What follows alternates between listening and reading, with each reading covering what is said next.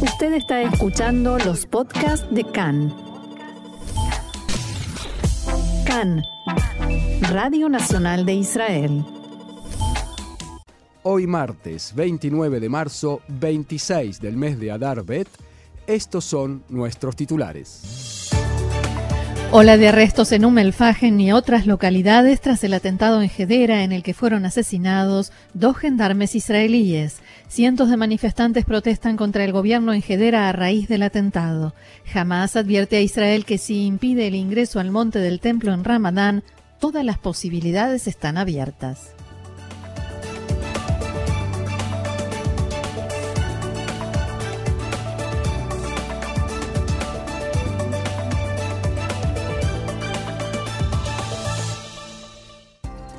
Vamos entonces al desarrollo de la información. Gran cantidad de efectivos de la policía y el Servicio General de Seguridad ingresaron esta madrugada en Umm el en la ciudad árabe donde vivían los terroristas que cometieron el atentado en Hedera la noche del domingo. Allí, en el barrio Alquinia, arrestaron a 12 sospechosos. En las últimas horas se informó que las fuerzas de seguridad comenzarán una serie de operaciones preventivas contra personas que cumplieron condenas de arresto por haber estado involucradas en actividad de la organización Estado Islámico, ISIS, y sospechosos de ello. Las autoridades israelíes decidieron que también se llevarán a cabo arrestos administrativos. Las personas sobre las cuales hay sospechas concretas serán arrestadas y los demás recibirán advertencias. El primer ministro Naftali Bennett ordenó reforzar la presencia y disposición de los efectivos, especialmente en los lugares donde hay potencial de que se produzcan incidentes, al menos hasta el día de la independencia. Asimismo, Bennett dio instrucciones de ampliar la política de portación de armas por parte de soldados de Tzal, del servicio regular y también de la reserva. La actividad redoblada de Tzal y el Shin Bet no se reducirá al territorio israelí, sino que también se intensificará en los territorios de Cisjordania, tal como lo decía el coordinador de actividades del gobierno en los territorios Ghassan Alian.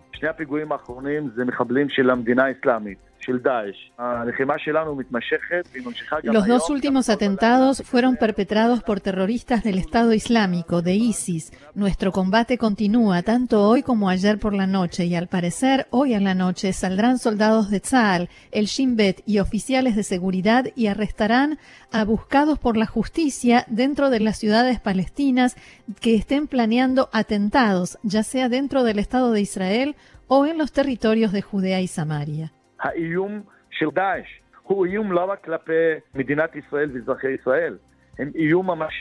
La amenaza de ISIS no solo se cierne sobre el Estado de Israel y sus ciudadanos, sino que es una amenaza concreta también contra los palestinos moderados, contra la autoridad palestina. Para ISIS, su enemigo también es Hamas en este caso, e incluso la yihad islámica. Uno de los terroristas que cometió el atentado en Hedera, Ibrahim Akbaria, había planeado en el pasado enrolarse a la policía de Israel, pero finalmente no logró hacerlo debido a su escaso conocimiento del idioma hebreo. En las últimas horas se dio a conocer que el hermano del terrorista, que vive desde hace más de 10 años, que sirve desde hace más de 10 años en la policía, brindó declaración testimonial en el tribunal que juzgó a Ibrahim Akbaria por un intento de incorporarse a ISIS. En ese contexto contó que el hermano quería enrolarse a la unidad de élite de la Policía de Fronteras. En el testimonio que dio ayer en el marco de la investigación del atentado, el agente contó que no estaba en contacto con su hermano desde hacía varios meses. Desde el momento en que comenzó a conocerse, comenzó a salir la información relacionada con los atentados, hay voces que acusan al Servicio de Seguridad General de negligencia. ¿Por qué dicen inmediatamente después del primer atentado no salieron corriendo a buscar a todas las fuentes y personas relacionadas con ISIS que fueron descubiertas en los últimos años? Pero expertos en la materia, entre ellos el de Khan, aseguran que no se puede hablar de negligencia, aunque sí de una gran falla, porque todas las luces rojas debieron haberse encendido después del atentado en Beersheba hay presencia de ISIS y eso es algo que se expande rápidamente. Lo vimos en su momento en Medio Oriente y también en Europa. Es una ideología y no necesita de personas en el terreno para, para reclutar seguidores.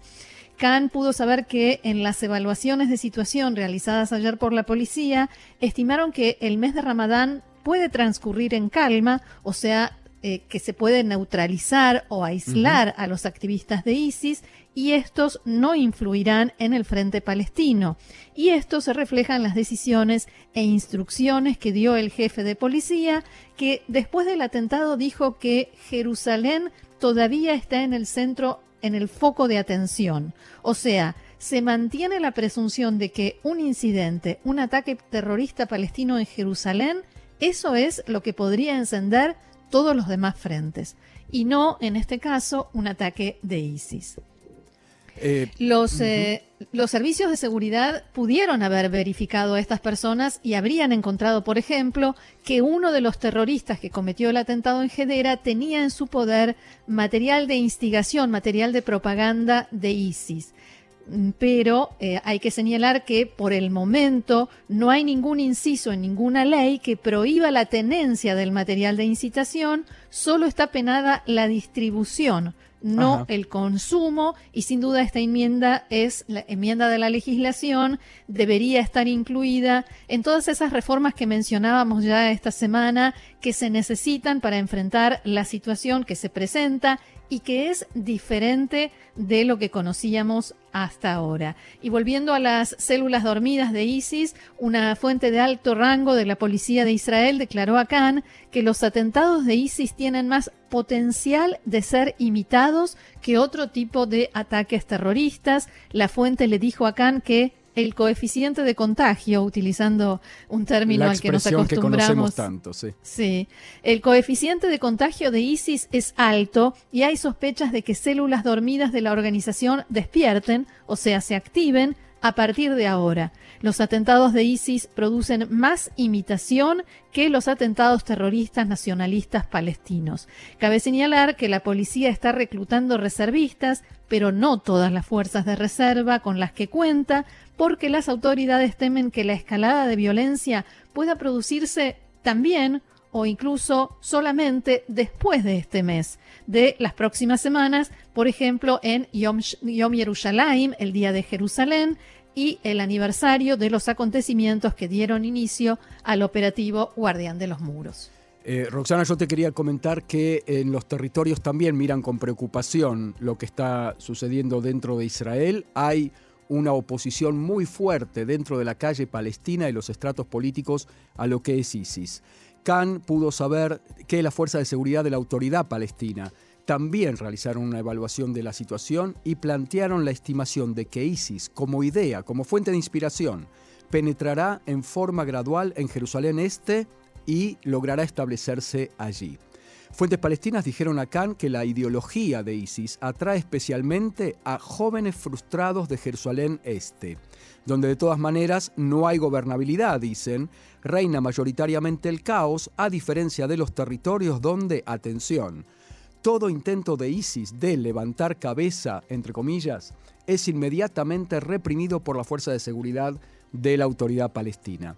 Estas fuerzas, tanto la policía como el servicio secreto, eh, la seguridad preventiva palestina se llama, están preparándose ya para Ramadán, que comienza este fin de semana. Allí estiman que este mes no se vivirá en paz y calma, habrá atentados de terroristas individuales, lo que se llaman los atentados de lobo solitario, ¿no?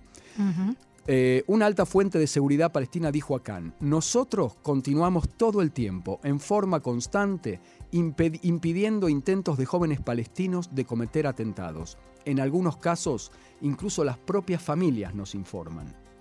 Y a propósito de todo esto, otra información, el número 2 de Hamas, Saleh al-Aruri, declaró este mediodía que Israel se enfrenta a una prueba en el mes de Ramadán con respecto a Jerusalén y la mezquita de Al-Aqsa y advirtió que si se impide que los fieles lleguen al monte del templo o los atacan allí, todas las posibilidades están abiertas en sus palabras. Abro comillas, no estoy diciendo aquí que habrá una guerra o que no habrá guerra, pero digo que es hora de que la ocupación aprenda de las lecciones del pasado y comprenda que Jerusalén y la mezquita de Al-Aqsa son una línea roja en todo lo relacionado con nosotros, dijo Al-Aruri en una entrevista con el canal libanés Al-Mayadin que eso en sí mismo ya es un dato interesante de la información. Al-Aruri señaló que los ataques en Beersheba y Hedera expresan la oposición de los árabes israelíes a borrar su identidad e historia y tratar de fusionarlos dentro de la ocupación. Abro comillas nuevamente, contamos con nuestra gente adentro, o sea, dentro de Israel, que desempeñará un papel central y esencial en la confrontación con la ocupación. En otro asunto, el líder adjunto de Hamas dijo que su organización se opone al acercamiento entre Turquía e Israel, así como a la normalización de relaciones entre todos los países árabes y musulmanes e Israel, incluidos Qatar y Egipto. Cabe señalar que Al-Aruri, que vive en el Líbano, visita Turquía con frecuencia y dirige la filial de Hamas en Estambul.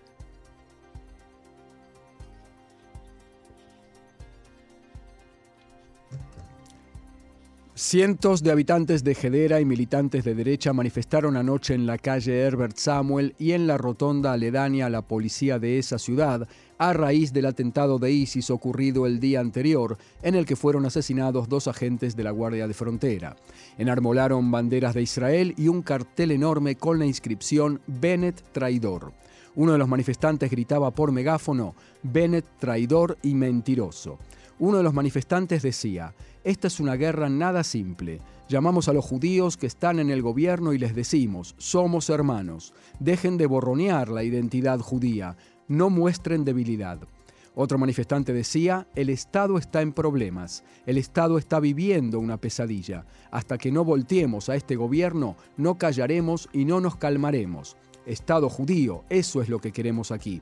Nadie nos quebrará, continuaremos viviendo aquí. Continuaremos yendo a todas partes con la frente en alto. Viviremos aquí con mucho orgullo. En determinado momento, los manifestantes marcharon a lo largo de la calle Herbert Samuel, pasaron por la escena del atentado, enarbolando banderas y entonando cánticos contra el primer ministro Bennett. Algunos de los manifestantes incluso rodearon el móvil de Cannes, Canal 11, y llamaron a los periodistas izquierdistas traidores. Ayer tuvo lugar la jornada principal de la cumbre del Negev entre los ministros de Relaciones Exteriores de seis países, Estados Unidos, Israel, Emiratos Árabes Unidos, Bahrein, Marruecos y Egipto. Las principales decisiones tuvieron que ver con la formación de un frente unido que podría incluir el aspecto de defensa bajo el nombre de Arquitectura de Seguridad Regional y la decisión de celebrar esta misma cumbre de modo permanente, una vez al año, cada vez en otro país. En sus declaraciones de cierre, los cancilleres hicieron hincapié en el tema central, la cooperación, y si bien lo nombraron, evitaron cargar las tintas sobre el tema de Irán, quizás para no colocar a Estados Unidos en una situación embarazosa o más embarazosa todavía. Pero Yair Lapid, el canciller israelí, sí fue enérgico en el tema Irán, mientras que los cancilleres árabes subrayaron el tema palestino, un tema que el gobierno israelí prefería que no se pusiera de, relieve más que lo mínimo indispensable. El secretario de Estado norteamericano, Anthony Blinken, basó su discurso en la importancia del encuentro para cambiar la historia, pero cumplió en mencionar a Irán. Finally, as neighbors and, in the case of the United States, as friends, we will also work together to confront common security challenges and threats. Finalmente, como vecinos y en el caso de Estados Unidos como amigos, vamos a trabajar juntos también para enfrentar desafíos y amenazas de defensa y seguridad comunes, incluyendo aquellos provenientes de Irán y sus proxies. Y Air Lapid, por su parte, fue más contundente en lo que para él fue el tema principal del encuentro.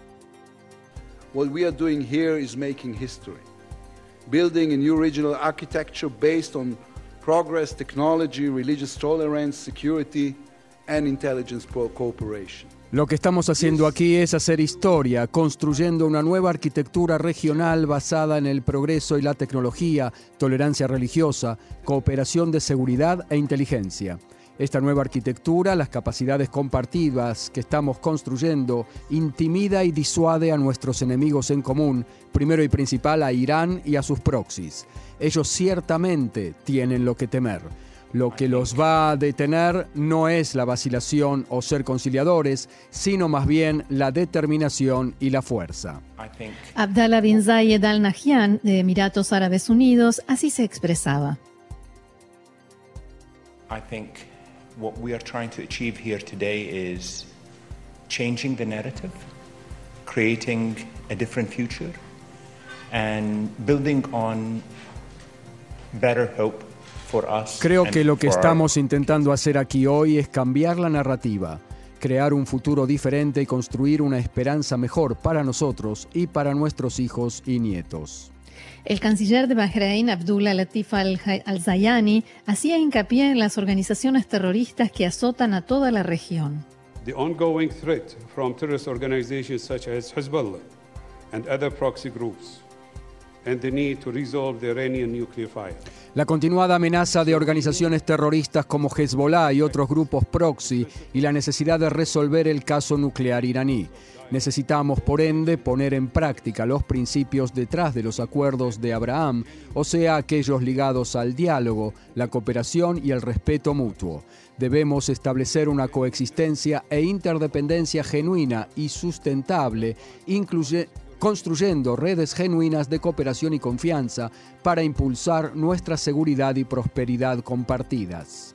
Todos los cancilleres, dicho sea de paso, condenaron el atentado en Gedera ocurrido durante su estancia en Israel, como lo hizo el canciller marroquí Nasser Burita.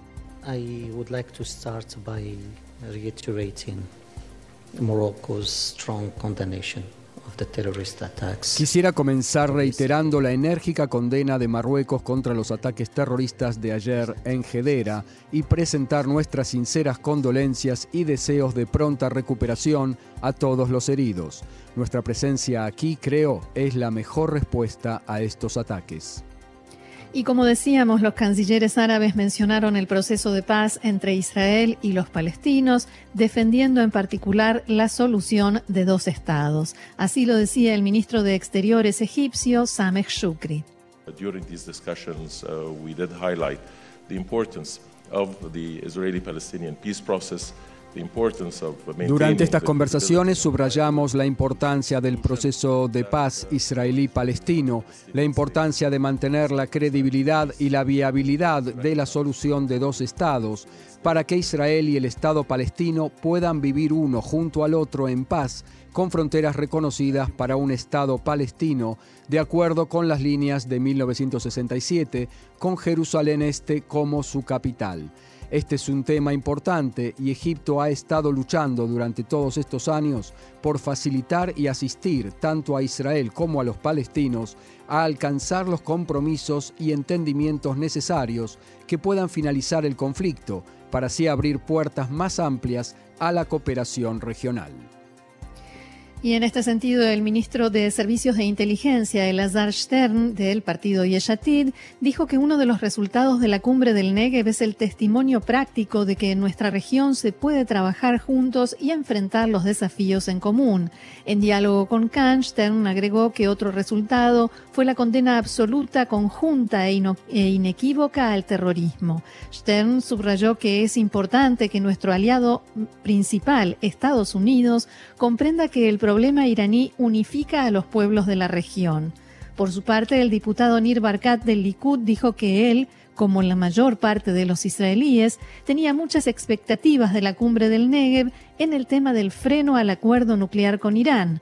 Abro en lugar de organizarse contra el acuerdo con Irán, lo único que obtuvimos fue presión política en el tema palestino, dijo Barkat. Otra señal de un acercamiento hacia relaciones más cálidas con Egipto. El ministro de Comunicaciones Yoaz Hendel anunció que desde hoy los ciudadanos israelíes que pasan sus vacaciones en las costas del Sinaí en el Mar Rojo podrán gozar de servicios de llamadas e internet en sus celulares. Ello se suma a otro paso sustancial, la apertura de una línea de vuelos directa desde el aeropuerto Ben Gurion a Sharm el-Sheikh, que, según se anunció hoy, comenzará a operar ya en los próximos días. Y mientras en Israel se llevaba a cabo la cumbre, el rey de Jordania, Abdalá II, llegó a Ramallah, donde se reunió con el presidente de la autoridad palestina, Abu Mazen. También el hijo del monarca, el príncipe heredero Hussein, participó en el encuentro. Este inusual desplazamiento del rey jordano es el primero desde 2017 y se produce al día siguiente de una reunión entre el secretario de Estado norteamericano, Anthony Blinken, y Abu Mazen también en la sede del gobierno de la autoridad palestina. Tras el encuentro con el presidente palestino, el rey de Jordania decía lo siguiente.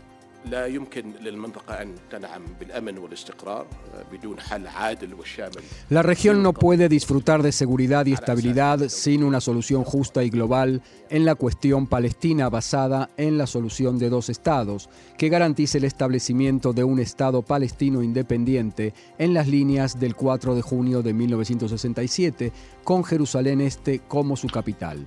Debemos detener todas las medidas unilaterales, como hemos discutido, especialmente en Jerusalén y Haram al-Sharif, o sea, el monte del templo, que impiden las posibilidades de lograr una paz integral y duradera, que es el objetivo de todos nosotros, para que el Estado palestino independiente viva en paz y seguridad junto a Israel. Abu Mazen, por su parte, declaró.